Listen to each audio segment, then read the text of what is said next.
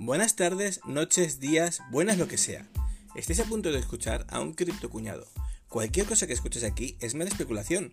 Siempre que compro baja y si vendo, subirá. Así que no me hagas caso, esto no es un consejo financiero. No sé lo que hago, aprendo sobre la marcha y te cuento mis operaciones. Si ganas, que sea porque te has informado bien y si pierdes, que sea porque no has hecho los deberes. Cada uno es responsable de sus acciones. Y ahora pasamos al episodio de hoy.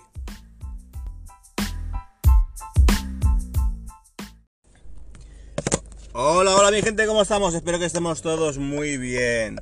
Nada, lo primero, comentaros de que he estado unos días sin grabar, me he tomado un descanso después de hablar de impuestos, pagos y todo. Quería que la bilis saliera de mi sistema, de pensar de que mis dineros que pago, hay mis dineros, parezco ya un abuelo, me cago en la leche.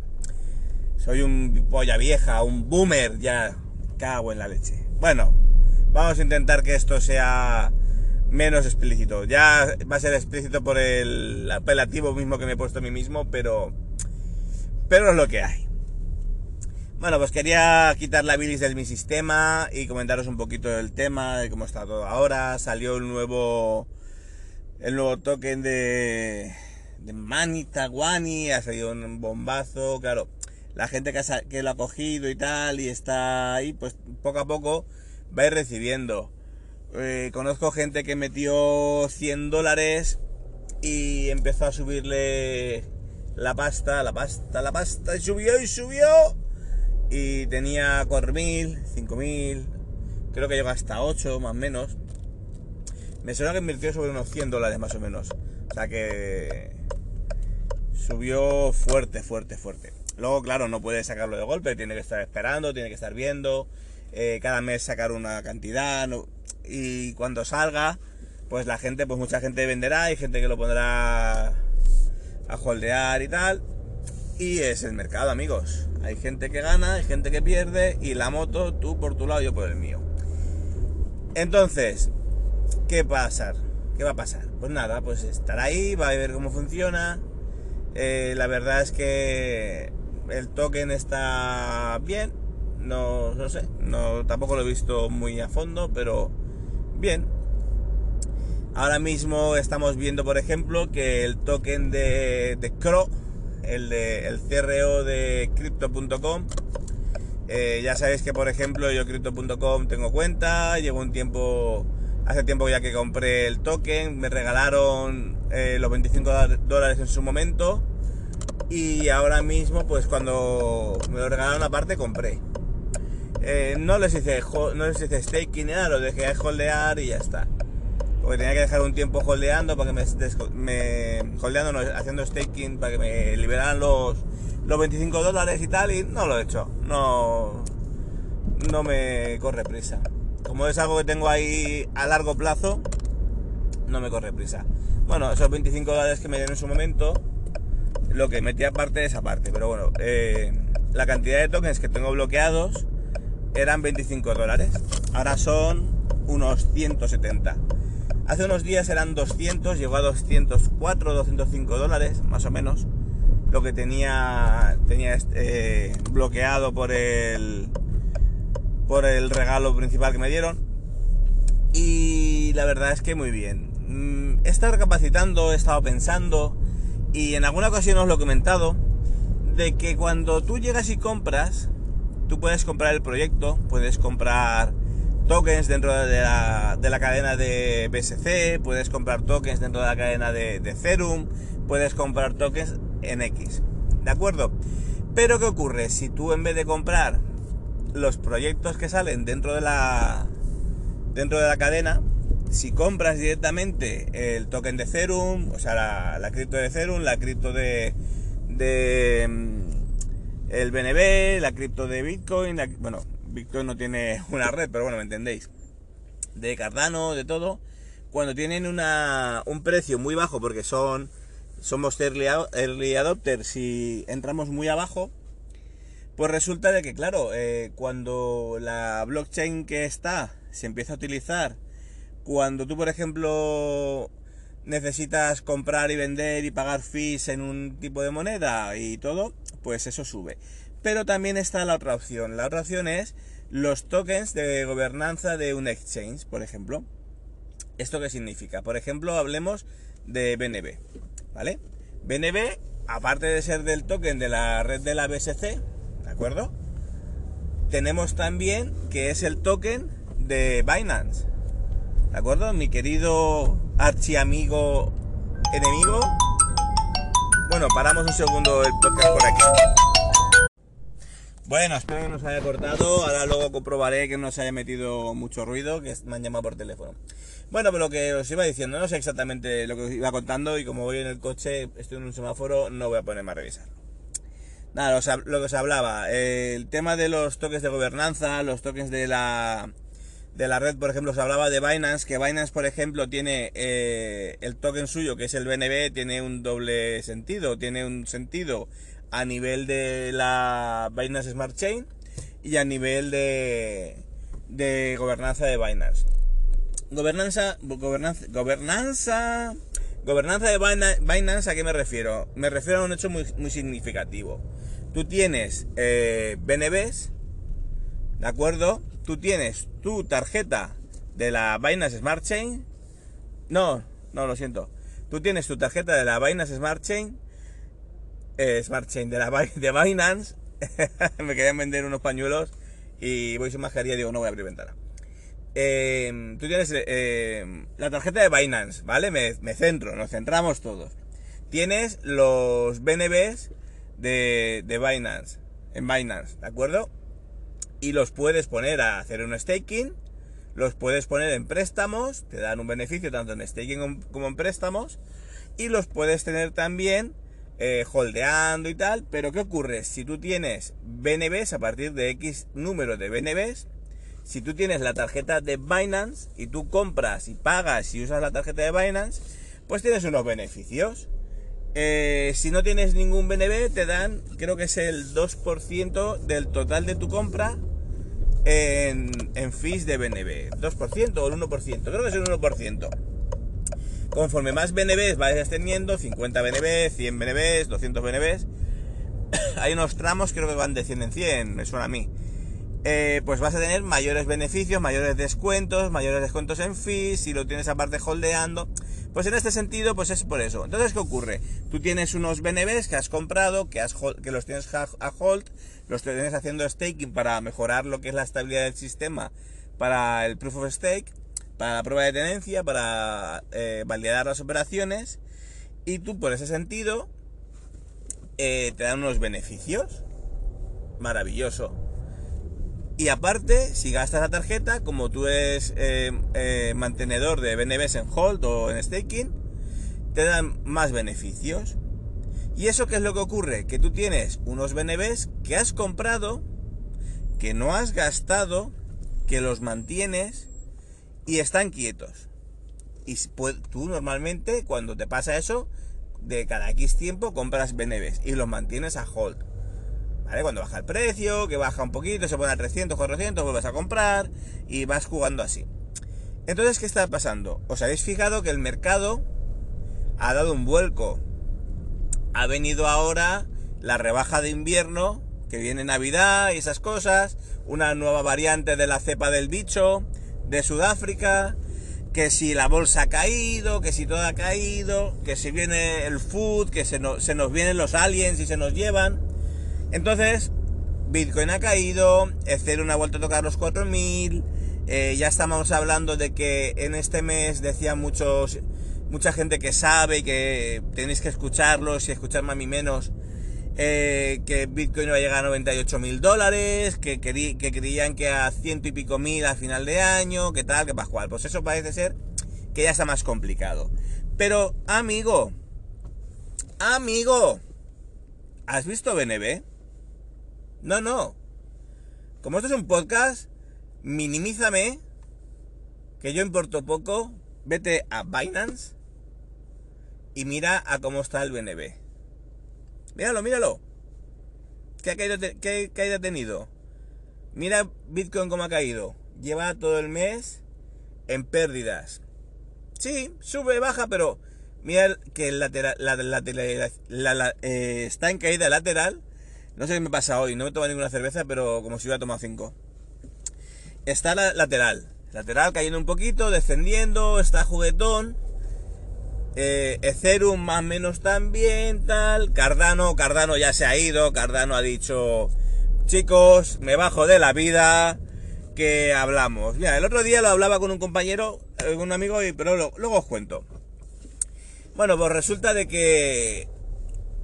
¿Qué se ha mantenido? Se han mantenido los toques de gobernanza, los toques del exchange, los tokens que realmente tienen una utilidad en el día a día.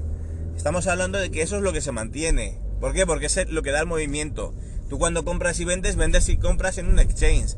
Vendes y compras en un DEX. Eh, sí, Cake ha, Cake ha caído.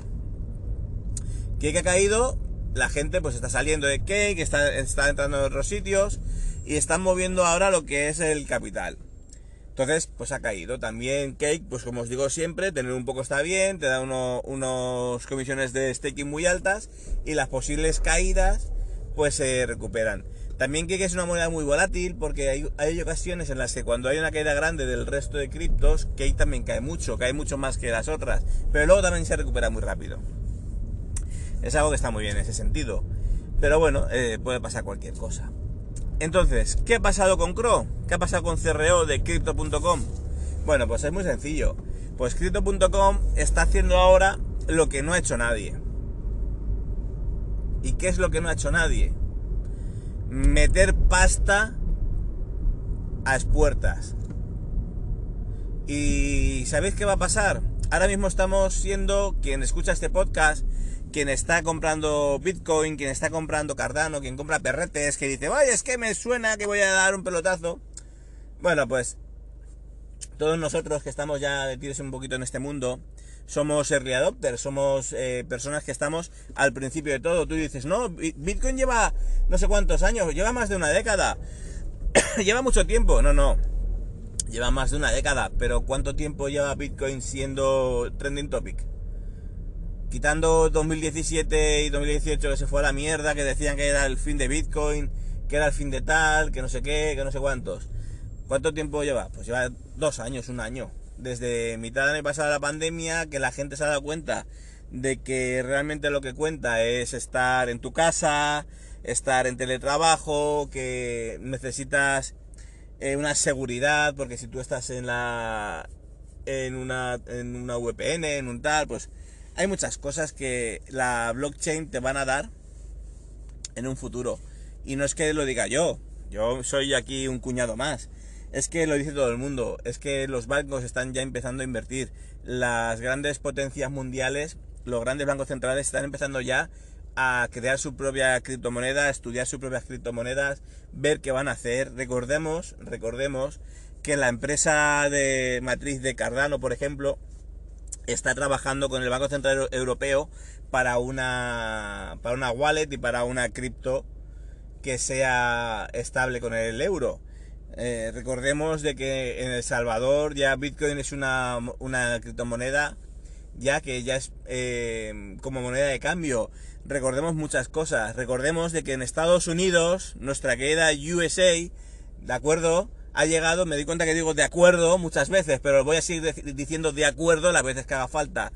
¿Vale? Vale. Hermano, hermana, yo me creo, yo sí te creo. Vale, entonces el tema que está. El tema está en que en Estados Unidos cuando ya dice, no, es que el Bitcoin puede desestabilizar la moneda de un país, no sé qué, no sé cuántos, no sé más. Sí, sí, sí, sí. Claro que sí, sí, lo puedes estabilizar. ¿Por qué? Porque si las grandes fortunas te dicen, o los grandes jugadores de, de béisbol, o los grandes trabajadores de empresas que te dicen, no quiero cobrar en dólares. A mí el dólar, a mí dame Bitcoin y dame Ethereum y dame Cardanito o dame lo que sea. O Cardamomo. ¿Por qué? Porque sí, porque el dólar se cae, el dólar se va, eh, tú empiezas a invertir, a, a invertir, miento, a imprimir billetes, y desde aquí la maquinita del billete no para y tu dinero cada día vale menos. La inflación sube, comer es más caro, irte de viaje es más caro, pero en cambio el que tiene Bitcoin sabe que a medio plazo, a largo plazo, va para arriba. el que tiene Ethereum lo mismo. Y es así, es así. Entonces puedes estabilizar, claro, porque tú lo que estás haciendo es que la gente no confíe en tu moneda. Y tu sistema financiero se basa en tu moneda. Tu sistema de nacional de prestaciones se basa en tu moneda. Todo se basa en tu moneda. Pero tu moneda cuando estaba respaldada por el dólar, tu moneda era una, moneda fuerte. La gente sabía lo que valía su dólar. Te hablo de dólar como te hablo de euro, como te hablo de yuan, como te hablo de yen. Me da lo mismo. La gente sabía lo que valía una moneda. Que tú ibas y decías, cámbiamelo.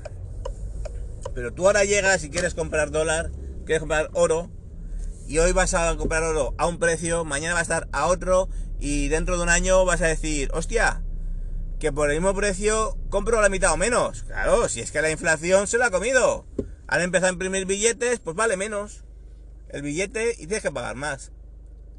Y tus ahorros se van a la mierda.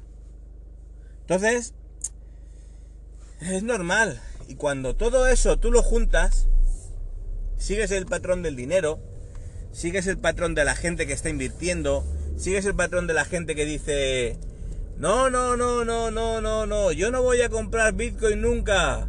Grandes inversores. ¿Qué han hecho después? Comprarlo. ¿Por qué? Porque es una inversión muy buena. Yo no te digo ni que compres ni que no compres. Yo te digo que para mí es una inversión buena. Yo te digo que las criptos, ¿de acuerdo? Y eso quiero que lo tengas claro las criptos no te van a hacer millonario. Van a maximizar tu dinero.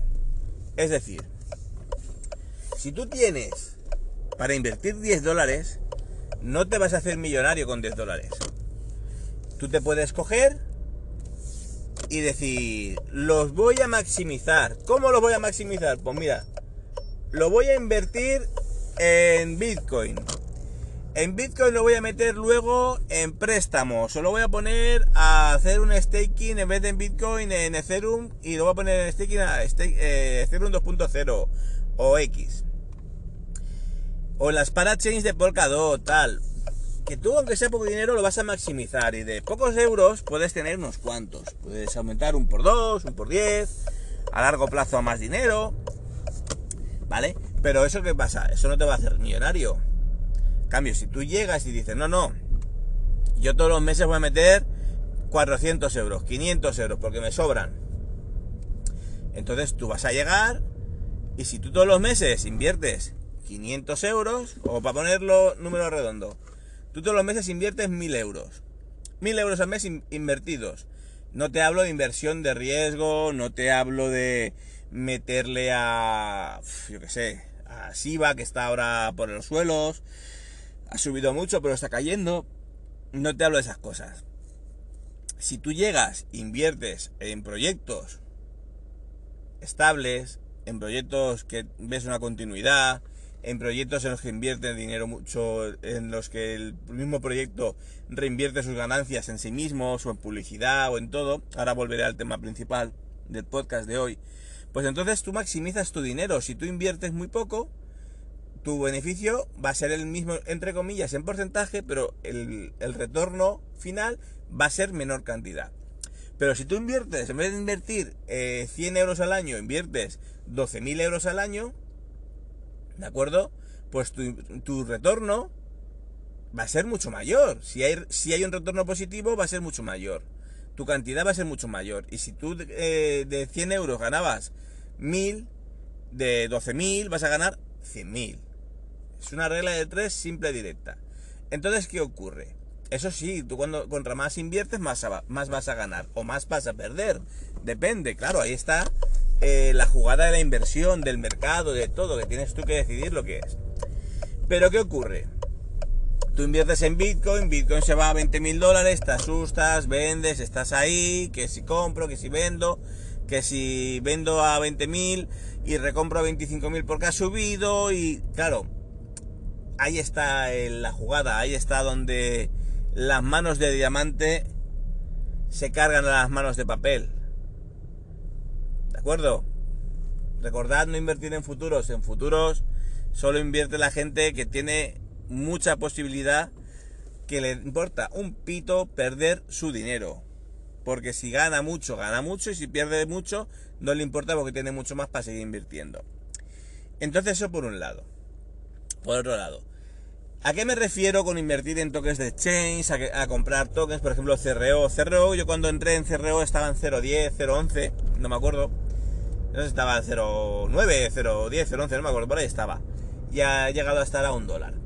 0.99 o 1.03, una cosa así, sobre un dólar, sobre un dólar más o menos.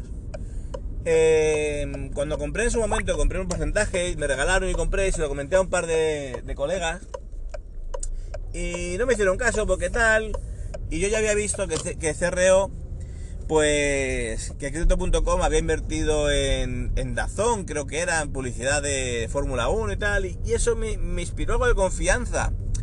Ya no tanto por invertir en el en publicidad, sino como que la inversión de, de meterte en coches de carreras y en apuestas, en apuestas, perdón, no, en competiciones, implica de que tú crees en tu proyecto y que ya no es simplemente algo ahí un poco aleatorio, sino que ya sabes que quieres que te vea un gran público. ¿Por qué? Porque tú inviertes en... ¿Qué te voy a decir yo? en tenis de mesa, perdonadme, perdonadme por favor la gente que le encante ver las competiciones de tenis de mesa y que sea fan acérrimo de algún personaje, de algún competidor de tenis de mesa, pero ¿qué cantidad de gente hay viendo tenis de mesa? Muy poca. Quitando en las Olimpiadas y tal que hay más, más visibilidad, quitando eso no hay, no hay mucha gente. Pero tú cuando inviertes en fútbol americano, inviertes en, estadios, inviertes en, muchos sitios donde hay una gran cantidad de gente viéndolo, viéndolo, pues entonces eh, tu inversión va a ser, entre comillas, posiblemente rentable o muy rentable. ¿Qué ocurre? Ah, por cierto, voy a hacer Voy a sacar mi bola de cristal y voy a hacer una predicción, ¿vale? No sé cuándo es la Super Bowl, no lo sé, no tengo constancia, no me encanta el torneo cinco naciones de, Inglaterra y tal, que lo veo bastante, de, de rugby y eso, pero lo que es la Super Bowl, me gusta ver algún partido y tal, pero no de lo que es la Liga Americana, pero no sé exactamente cómo cuadran los calendarios, nunca me he fijado. pero estamos hablando de que la Super Bowl va a ser eh, uno de los eventos del año más grandes que van a haber este año. Si el COVID nos lo permite, va a ser el año que viene. Supongo que será sobre abril, una cosa así me suena que puede ser.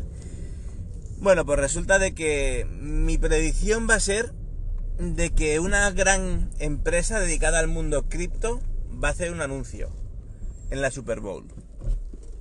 Si no lo recuerdo, cuando llegue el momento de la Super Bowl, porque a lo mejor no la veo, porque a lo mejor no estoy pendiente, porque se me va la pinza, que también es muy probable. A lo mejor ya estoy en el manicomio atado de pies y manos. Recordádmelo, recordádmelo y decidme, Javi, que no tenías razón, o Javi, que tenías razón. ¿Vale? Con lo que sea, si sí o si no, por favor recordádmelo. Eso por un lado. Pero ¿qué ocurre? Cuando tú ves que una gran empresa invierte mucha pasta, que mete mucho dinero, que está muy metida en la publicidad, en el marketing, en todo, pues ya ves de que es una empresa que quiere motivar a que grandes masas, grandes públicos, entren en su proyecto. Cuando tú a todo el mundo que entra en tu proyecto le das 25 pavos, ¿vale? que dice, bueno, son 25 pavos, son en su criptomoneda que, entre comillas, no les cuesta dinero. Entre comillas, porque han tenido que poner un dinero para la liquidez y tal. O sea que sí que les cuesta, pero bueno, me entendéis. Bueno, pues te regalan 25 pavos. Vale, pero es que para, eso, para poder retirar esos 25 dólares, tienes que pedir una tarjeta, creo que es la Rubí, no me, no me, no me entendáis mal, pero creo que es la tarjeta Rubí. Y Además, que es gratuita, eso sí, evidentemente, te la dan gratis, te la mandan a tu casa con tu nombre, firmadita, dándote las gracias, diciéndote que eres una persona maravillosa por confiar en ellos. Pero, pero, además de eso, tienes que invertir 350 dólares en tokens de CRO, en su criptomoneda. Entonces te, están diciendo de que lo inviertas, pero no lo inviertes para meterlo y en ese momento te dan los 25 dólares. No.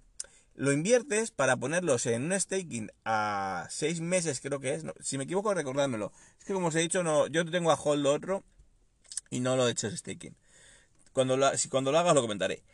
Pues bueno, resulta de que tienes que ponerlo a staking 6 meses para la moneda, para que te den dinero, sus, sus fees y todo. Y entonces te dan tus 25 dólares en tokens, que en este momento son 29, 34 tokens más o menos. Cuando me, me lo saqué yo fueron unos 219, una cosa así. Pues eh, en ese momento ya quieres decir que tú, para recoger 25 dólares, para que te den una tarjeta de débito gratis, para que tú cuando compres, cuando compres, no, perdón, cuando pagues Spotify y Netflix con esa tarjeta, te salga gratis, ¿de acuerdo? O sea, te devuelven el importe del coste de Netflix y Spotify el 100%, creo que es con una tarjeta Ruby, mm, lo miraré luego, pero en el grupo os pasé una captura. Si os metéis en el grupo de Telegram de CryptoCuñado, en el, en el abajo estará el enlace. Tendréis ahí la, las tarjetas pineadas con la cantidad que hay que tener, pero son 350 y te dan Spotify y Netflix gratis, si no me equivoco. Tú lo pagas, lo pagas con esa tarjeta y te devuelven en tokens de CRO la misma cantidad.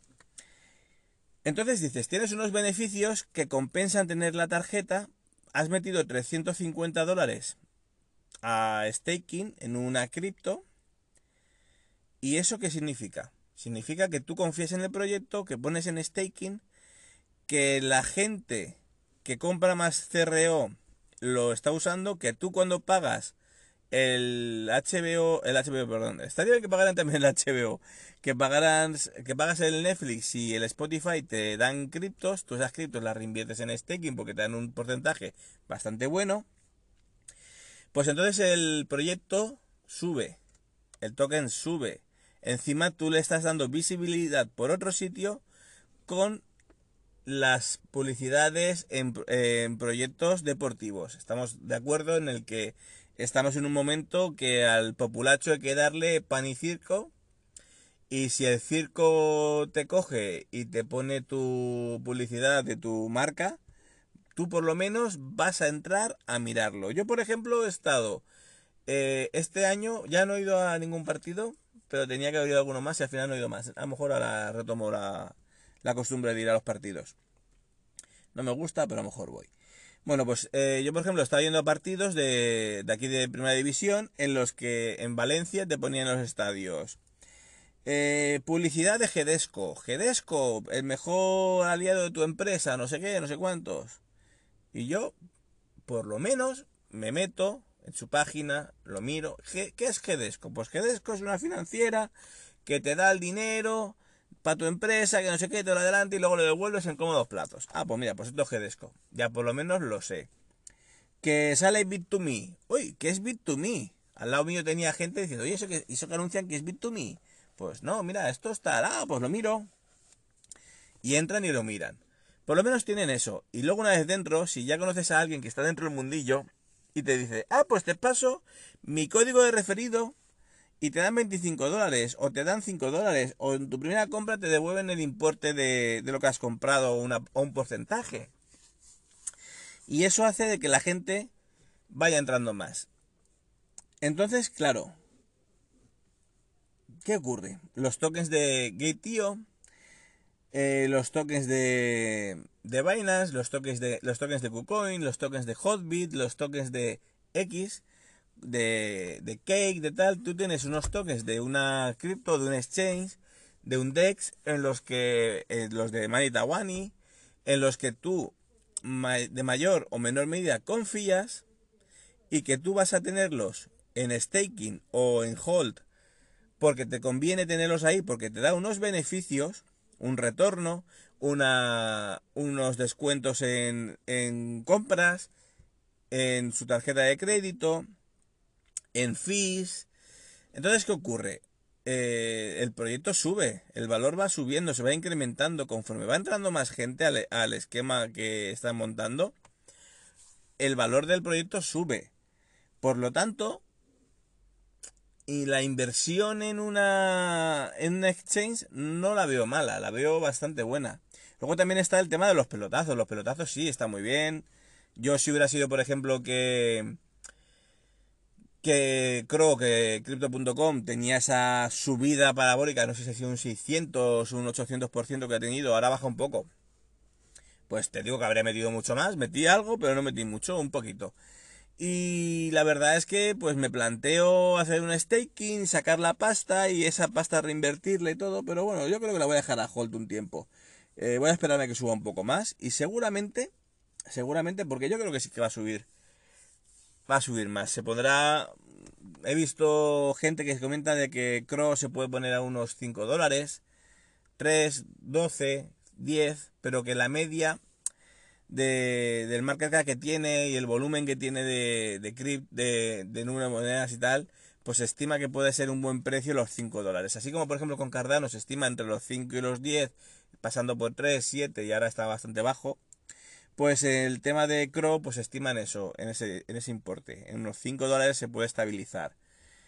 Pues seguramente cuando se, llega a 3 dólares, eh, Crow dentro de un tiempo, a final de año, principio del que viene, más menos, pues seguramente meteré algo más de dinero que tengo por USDT y en USDC. USDT no, en, en BUSD, perdón. Que lo tengo ahí paradito y compraré algo más de, de Crow. Ahora de momento voy a esperarme a ver cómo funciona el mercado.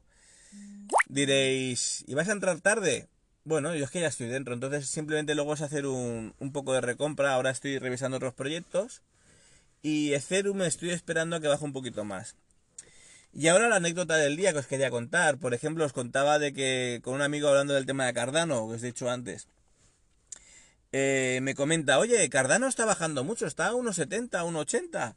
Eh, ¿Compro más? Y digo, espérate, espérate, no, no compres más ponte una orden de compra si quieres en unos 60 porque con todo lo que está habiendo va a caer, tal, no sé qué. Digo, yo no sé si va a caer o no va a caer más, pero estimo que puede ser que con todo el food que le están metiendo y que la gente está viendo ahora que no hay noticias relevantes de momento, la gente va a empezar a salir. Entonces se va a poner a unos 60, unos 50, unos 70, pero no recompres más porque tienes mucha pasta metida ya en Cardano. Él entró también bastante antes. Él entró bastante fuerte, ha ido haciendo compras un poquito, poco a poco, poco a poco. Y me dice, bueno, bueno, ya lo veo. Y a unos 70, unos 75 recompró. Y al día siguiente le mando una captura y le digo, mira, al final me vas a llamar aquí eh, el adivino, pero mira cómo está ahora y se haya puesto a unos 60 y algo tema está en Cardano, por ejemplo, lo que quiero decir en esto, no soy adivino, ni yo predigo el número de la lotería, ojalá, Dios, mira, me compraba todos los décimos. Bueno, el tema está en que hay que tener presente de que, por ejemplo, Cardano, quiero que tengáis claro, es un proyecto a largo plazo, es un proyecto que está muy metidos. Hay mucha gente que le llama y le dice, no, es que este es el, el hermano tonto de Ethereum, todo lo que tú quieras, pero es todo lo que Ethereum no es porque Ethereum estaba un poco a salto de mata, que tal, que ahora que si quieren bajar los fees de una forma, de otra, haciendo cambios, haciendo todo, que van a quitar la minería, que no la van a quitarla. Y Cardano en sí está yendo poquito a poquito, poquito a poco. Cardano lleva años haciéndolo. Y realmente hasta este año no ha tenido un boom. ¿Vale? O sea, y seguramente va a haber ahora un poco de sequía en Cardano, un poco de, escasez de, de precios altos, pero volverá. ¿Por qué? Porque es un proyecto que está hecho por y por gente que tiene cabeza, que sabe lo que quiere hacer y a dónde quiere llevar, y no quiere ir a salto de mata como otros proyectos. Por lo tanto, eso, nada, comentaros, revisar el mercado, revisar también el tema de los exchanges, revisar también el tema de las criptos, de gobernanza de los exchanges, revisar también todo eso. ¿Por qué? Porque ahora mismo, eh, haceros la idea de que a principio del año que viene, en el primer semestre del año que viene, yo calculo que puede haber una caída. Cuando Bitcoin toque de su nuevo ATH, su nuevo Outheim, que llega arriba de todo, eh, que toque un máximo histórico de nuevo de 70, 80, 90, 100, lo que sea, va a llegar un punto en el que va a haber un momento en que la gente va a empezar a vender. Y eso va a, va a crear una cascada de ventas. Va a ser una tormenta de mierda perfecta. ¿Vale? Para acabar el podcast ya veis que estoy siendo un poco demasiado explícito.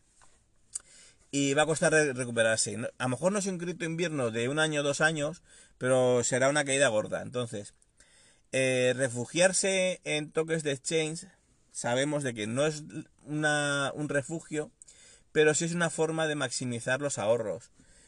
Te puedes proteger con el, con, el stop loss, te puedes proteger con muchas cosas, pero el comprar toques de exchange es una forma de tener otros beneficios por otro lado.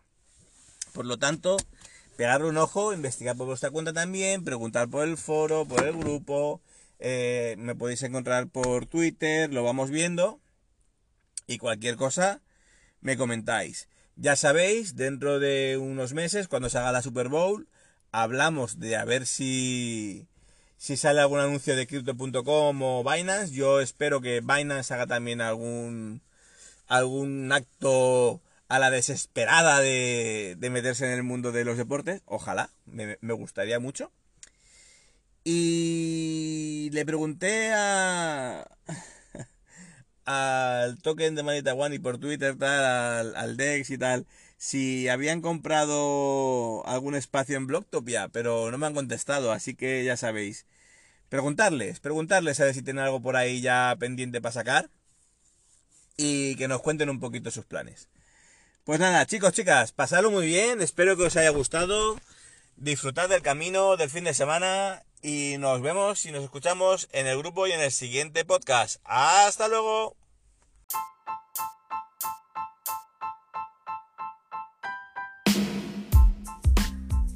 Si has llegado hasta aquí, muchas gracias por tu tiempo. Has estado escuchando el podcast de Cripto Cuñado de J. Blasco. Si tienes cualquier duda o quieres alguna aclaración, puedes ponerte en contacto conmigo en Twitter en arroba con cada. Muchas gracias de nuevo por tu tiempo y nos escuchamos en los siguientes episodios. Adiós.